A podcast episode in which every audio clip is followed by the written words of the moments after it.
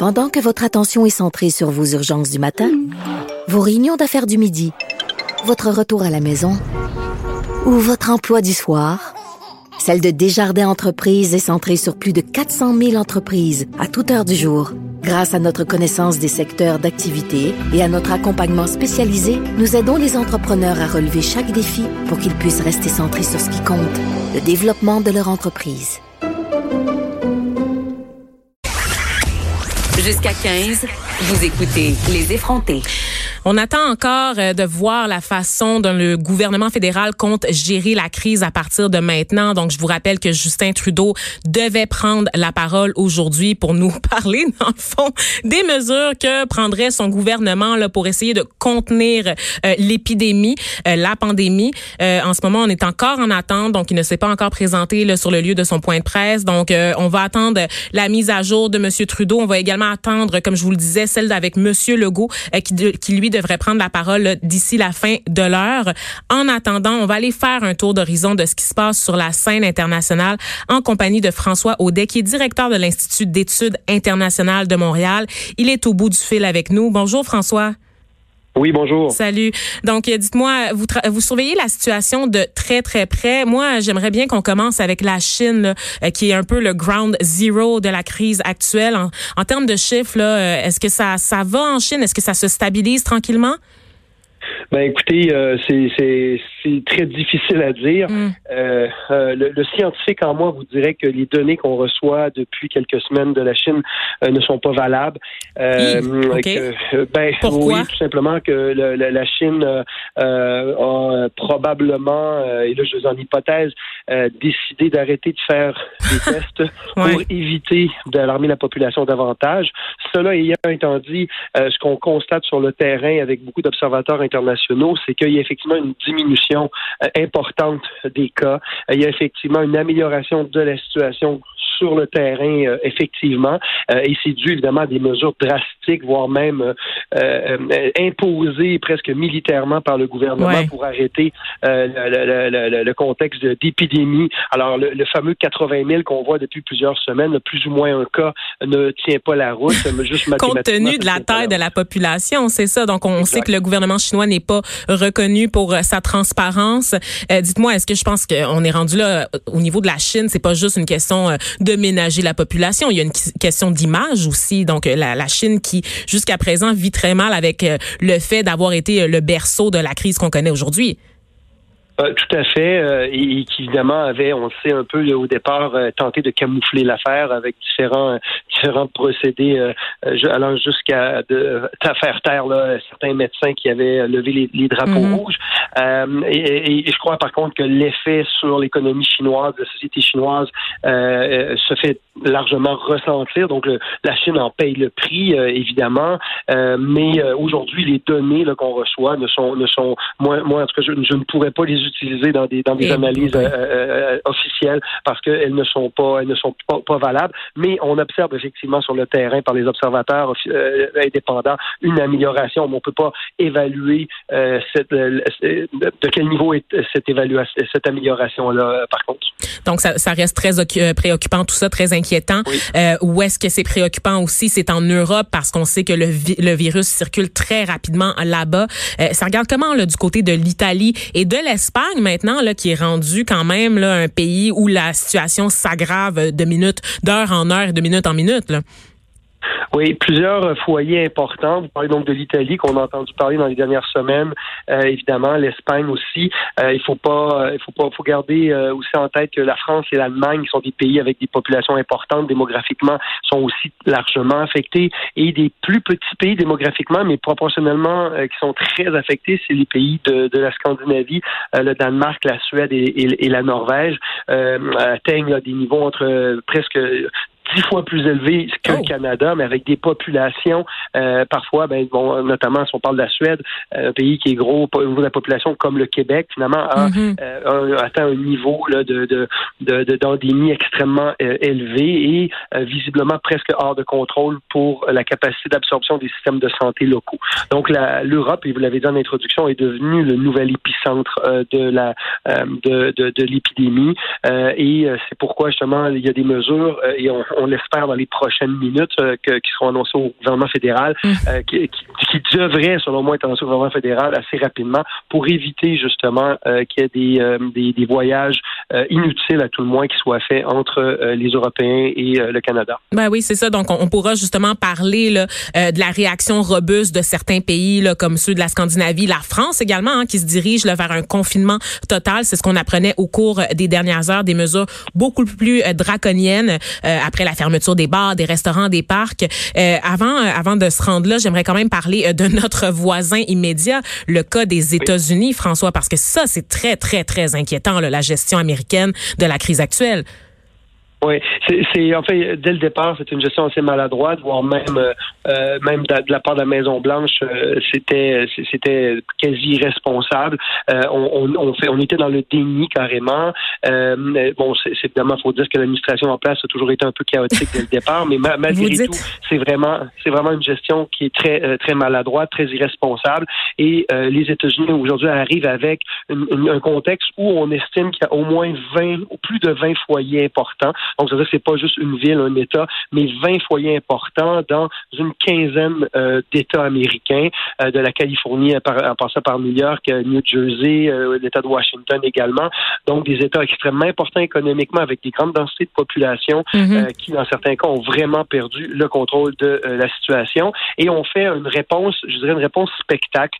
hier, les annonces qui ont été faites étaient essentiellement d'ordre économique et aussi avec une approche de test, alors qu'on devrait beaucoup plus être comme on fait ici au Québec, être en mode confinement mhm. euh, et euh, éviter euh, justement les contacts sociaux, donc de favoriser la distance sociale. Alors on est davantage dans un mode regardez, on fait, on, a une impression qu'on s'occupe des, vraies affaires, mhm. mais visiblement la Maison Blanche et les preneurs de décision n'écoutent pas les scientifiques, n'écoutent pas les médecins et veulent davantage faire comme s'ils étaient en contrôle alors qu'ils ne sont absolument pas. Ben, on sait que cette administration-là du gouvernement Trump, ben, du, ça, du, du, président Trump n'a jamais été en faveur là, de la science, qu'il soit question des changements climatiques ou d'une pandémie. De toute évidence, là, ça ne fait aucune différence pour eux. Euh, c'est très fâchant, évidemment, tout ça, parce que bon, je ne sais pas si vous avez vu passer dans l'actualité là, le président américain qui avait essayé d'obtenir des vaccins développés en Allemagne seulement pour le peuple américain. Ça déjà, ça en dit long aussi là, sur son attitude par rapport à sa responsabilité face au reste de la planète. Là. Euh, tout à fait, euh, et, et, pas, pas au, au, de planète, mais aussi par rapport à, au fait que dans un contexte d'une pandémie mondiale, euh, la vulnérabilité ne doit pas passer par les, les, je dirais, une hiérarchie économique ou une hiérarchie de couleur ou d'État. la vulnérabilité, c'est c'est les personnes âgées, c'est les personnes qui sont immunodéficients, c'est les personnes qui ont déjà des, des faiblesses pour différentes raisons au, niveau au niveau de leur santé et qui sont beaucoup plus vulnérables. Alors qu'un pays tente de s'approprier euh, que, que, que, que, que c'est-à-dire que le vaccin soit utile ou non, que le, le, médicament soit, soit, utile ou non, ça, on, le verra plus tard, mais qu'on ait tenté effectivement de faire cet acte-là euh, dépasse évidemment où on vient de transgresser. Là, je, je, pourrais pas vous dire combien de règles du droit international euh, et des mesures d'urgence hmm. dans des contextes ceux-là, alors que ça doit être notre population vulnérable qui doit être en priorité ciblée. Et notre, quand je le dis avec le M, c'est la population euh, planétaire. Donc là, on est, on doit plus penser en, en termes de frontières, mais euh, s'assurer justement, puis on le disait hier aussi au gouvernement du Québec, sérieusement, on fait un, travail assez exceptionnel, justement où on, informe correctement et on dit, ben, les populations vulnérables, euh, c'est pas nous de, de, de, 30 ans en santé, c'est nos grands-parents, c'est nos parents d'un certain âge qui sont euh, qui ont des difficultés respiratoires. C'est ces personnes-là qu'il faut évidemment isoler, mm. qu'il faut protéger, et c'est vers ça qu'il faut tendre au maximum. Vous, vous qui êtes un spécialiste des relations internationales, pensez-vous qu'il pourrait y avoir une reddition de comptes là, euh, demandée aux États-Unis ou à des, des États comme ça qui ont été négligents dans la gestion de la crise? Euh, parce que vraiment, on parle, j'exagère je, évidemment, j'extrapole, mais on parle de crimes quand même contre l'humanité. Il, il, y a des conséquences réelles à tout ça et je vois mal comment ça pourrait rester impuni. Ouais, malheureusement, le, droit international est, certainement un des droits les plus bafoués euh, de la planète.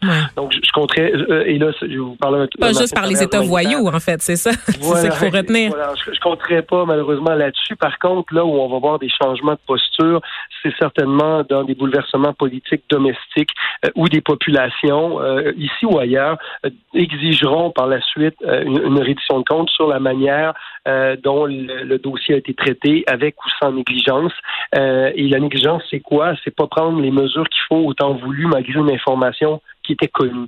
Donc, en date d'aujourd'hui, il y a des faits, la science nous dit des choses, il faut l'écouter. Et si les politiciens, les directeurs d'entreprise, les propriétaires d'entreprise, les directeurs d'organisation ne prennent pas ces décisions-là, ceux-là doivent être tenus responsables. Et c'est ça qu'il faut garder en tête.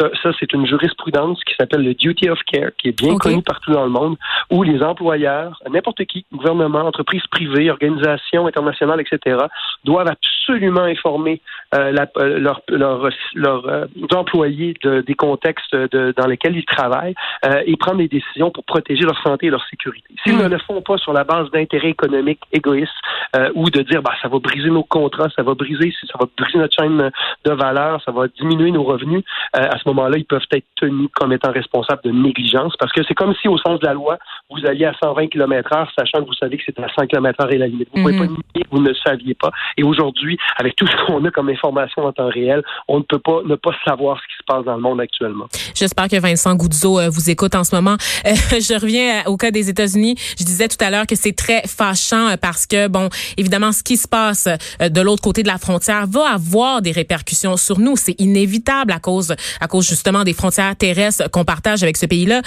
parlons du Canada. Donc, on est toujours en ce moment en attente là, du point de presse du premier ministre Justin Trudeau. Euh, qu'est-ce que vous pensez de la gestion jusqu'à présent du gouvernement Trudeau par rapport à ce que vous voyez ailleurs dans le monde? Est-ce qu'on se compare ou on se console? Moi, je, je, pense que de toute évidence, on peut pas dire ça là, euh, au moment où on se parle. Ouais. En fait, il y, a, deux niveaux. Il y a le premier, c'est le niveau de, du qu'on pourrait analyser, qui est au niveau du leadership. Donc, comment on peut percevoir la manière dont nos élus euh, gèrent une situation de crise. Euh, et là, on n'a pas besoin d'aller dans le monde. On fait juste comparer, par exemple, le premier ministre ici au Québec versus ou la, la, je dirais la direction, le, leadership politique au Québec, incluant M. le Dr. Arruda et les autres. Qui est excellent, euh, oui. Le leadership, et voilà, en tout cas, de, de la, de, au niveau de la perception, hein, euh, et euh, la perception de ce qu'on a comme sentiment d'être pris en charge et d'être bien géré au fédéral. Et là, clairement, il y a euh, on est à, on est dans deux univers complètement différents. Donc, le leadership fédéral actuellement fait défaut. Clairement, il y a de l'ambivalence et il y a des débats sur des grandes décisions, notamment la fameuse fermeture des frontières. Et, et j'aurais aimé que vous et moi, on se parle après l'entrée. Ben oui, ben c'est ce qui, ce qui était prévu. voilà, tout cas, bref, on pourra se reparler plus tard ou, demain, ben, mais dans, dans tous les cas, au niveau fédéral, euh, cette décision-là, elle doit être prise. Évidemment, ce que la science nous dit aujourd'hui, c'est important de bien comprendre, c'est que le fait de fermer une frontière, a priori, n'est pas euh, n'est pas une manière efficace pour enrayer ou, ou euh, C'est ça. Parce qu'on l'a vu avec le SRAS notamment, et c'est revenu beaucoup. Parce qu'évidemment, avec tout ce qui se passe, tout le monde, monsieur, madame, tout le monde se transforme en gérant d'estrade. Tout le monde dans son salon connaît la solution pour endiguer la crise pour euh, pour euh, empêcher l'épidémie de se répandre au sein de la population. Mais il y a des experts là, qui travaillent. Le gouvernement Trudeau n'est pas laissé à lui-même. Il est conseillé euh, par des gens qui sont formés par des experts. Et ces experts-là disent que la fermeture des frontières n'est pas la meilleure solution pour endiguer la crise. Voilà, et ça, il faut tenir ça en ligne de compte. Par contre, euh, le fait qu'il n'y ait pas plus de contrôle, euh, notamment au niveau des aéroports, je ne parle pas de la frontière terrestre avec les États-Unis, qui est assez complexe parce qu'elle est immense, mais davantage euh, au niveau des aéroports qu'on peut contrôler, c'est là où là où je crois qu'il y a eu effectivement des lacunes, et on l'entendait encore une fois, même hier, ici à Montréal, la, mairesse de Montréal et la direction de la santé publique du Québec indiquaient qu'ils allaient prendre des mesures à leur niveau, au niveau de l'aéroport de Montréal. Ce n'est pas ce n'est pas à la ville euh, et ben à la province de s'occuper de ça, c'est au fédéral. Et le fait que le fédéral ne l'ait pas fait, euh, ça, il faudra effectivement questionner euh, et on fait faire des pressions maintenant, mais questionner par la suite les raisons pour lesquelles on n'a pas réagi plus tôt. Mhm. Euh, et là, encore une fois, c'est pas fermer une frontière. Par contre, c'est s'assurer de contrôler les vols qui arrivent, les passagers qui arrivent, éventuellement d'identifier les cas à risque et, de faire un tri dès ce moment-là pour éviter que les gens qui débarquent se joignent à la population n'aient pas, pas été à jour sur ce qui se passe dans le monde. Il y en a qui arrivent d'une semaine de vacances sans avoir été sur Internet et on voit à quel point les choses vont vite. Il faut absolument que la population qui débarque là, peu importe leur origine, qu'elle soit québécoise, canadienne ou d'ailleurs, soit informée des mesures et, des importantes et, prioritaires d'isolement volontaire mm. dans le cas dans le cas ou d'isolement carrément sanitaire s'il y a des symptômes. Et c'est à ce niveau-là, je, trouve qu'il y a eu une lacune. et je pourrais pas vous dire pourquoi. Mais pensez-vous que, ben, mettons, si on essaye une, piste de solution, pensez-vous que, piste de réponse plutôt, pensez-vous que c'est parce que le gouvernement Trudeau avait peur d'être taxé de xénophobie ou pensez-vous que c'est les intérêts économiques ou la question là euh, de l'ouverture à l'autre, de l'ouverture des frontières, Canada pays d'accueil, donc que, Justin Trudeau avait peur de passer pour un xénophobe en disant tout simplement nous on ferme les frontières, un peu comme le fait euh, Trump de manière très intempestive là avec les voyageurs européens. Je pense que dans, des dans des cas de crise comme celle-là, on n'est plus dans des dans des modes euh, idéologiques du multiculturalisme. Je, crois que c'est vraiment c'est vraiment davantage les conséquences économiques de, de, c'est des enjeux à caractère économique. Est-ce que et là faut voir moi l'analyse et, le centre de recherche pour lequel je travaille, on va s'y mettre assez rapidement. Est-ce que c'est d'ordre économique? Est-ce que c'est d'ordre bureaucratique? Est-ce que mm-hmm. c'est d'ordre d'incompétence? Est-ce que c'est parce qu'il n'y avait pas une information complète? Est-ce que c'est parce qu'il y avait aussi des controverses vis-à-vis de certaines provinces ou les villes? Il n'y avait pas un, entente commune parce qu'on a quand même un grand pays hein, entre de des systèmes différents. Ben on oui. peut pas juste faire quelque chose à Montréal qui ne s'appliquerait pas, par exemple, à l'aéroport de Toronto, etc. Donc, donc là, il y a une boîte noire qu'on ne connaît pas. Alors, là, je, reste dans les hypothèses. C'est qu'on demande une centralisation à un pays qui est décentralisé, tu sais, c'est ça. Donc, c'est quand même, euh, c'est quand même beaucoup. Je, je réponds, rebondis rapidement. C'est qu'en gestion de crise, justement, en termes de leadership, c'est qu'à un moment donné, la chaîne de commandement euh, s'inverse. Et le leadership, ça veut dire quoi? Ça veut dire que le premier ministre euh, euh, impose des directives, comme mm. on le voit aussi au Québec. Mm-hmm. et à ce moment-là, la chaîne de commandement, elle devient moins démocratique et on applique des consignes et on fait confiance à ce leadership-là.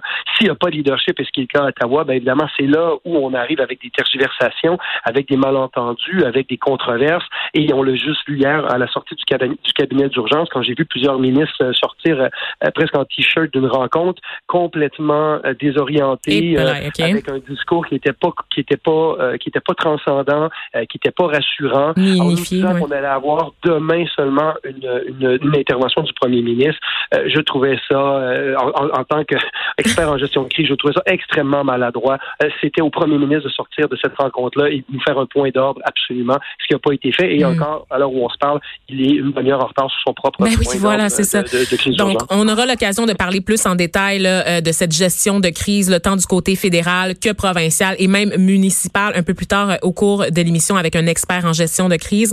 En attendant, on peut saluer euh, quand même l'initiative qui a été prise par la mairesse Plante et aussi en attendant, on peut vous remercier François Audet d'avoir pris le temps là, de, de, faire ce petit tour d'horizon avec nous de la situation là, ailleurs dans le monde. Donc, je rappelle, vous êtes directeur de l'Institut d'études internationales de Montréal. Merci encore. Peut-être aurons-nous euh, l'occasion de nous reparler là, euh, à la suite des déclarations de Justin Trudeau. Euh, ça reste évidemment à venir. On va les suivre tous les deux de très près. Merci. Au revoir.